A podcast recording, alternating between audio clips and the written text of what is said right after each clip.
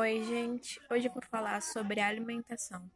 A alimentação é o processo pelo qual os organismos obtêm e assimilam alimentos ou nutrientes para as suas funções vitais, incluindo o crescimento, movimento, a reprodução e manutenção da temperatura do corpo.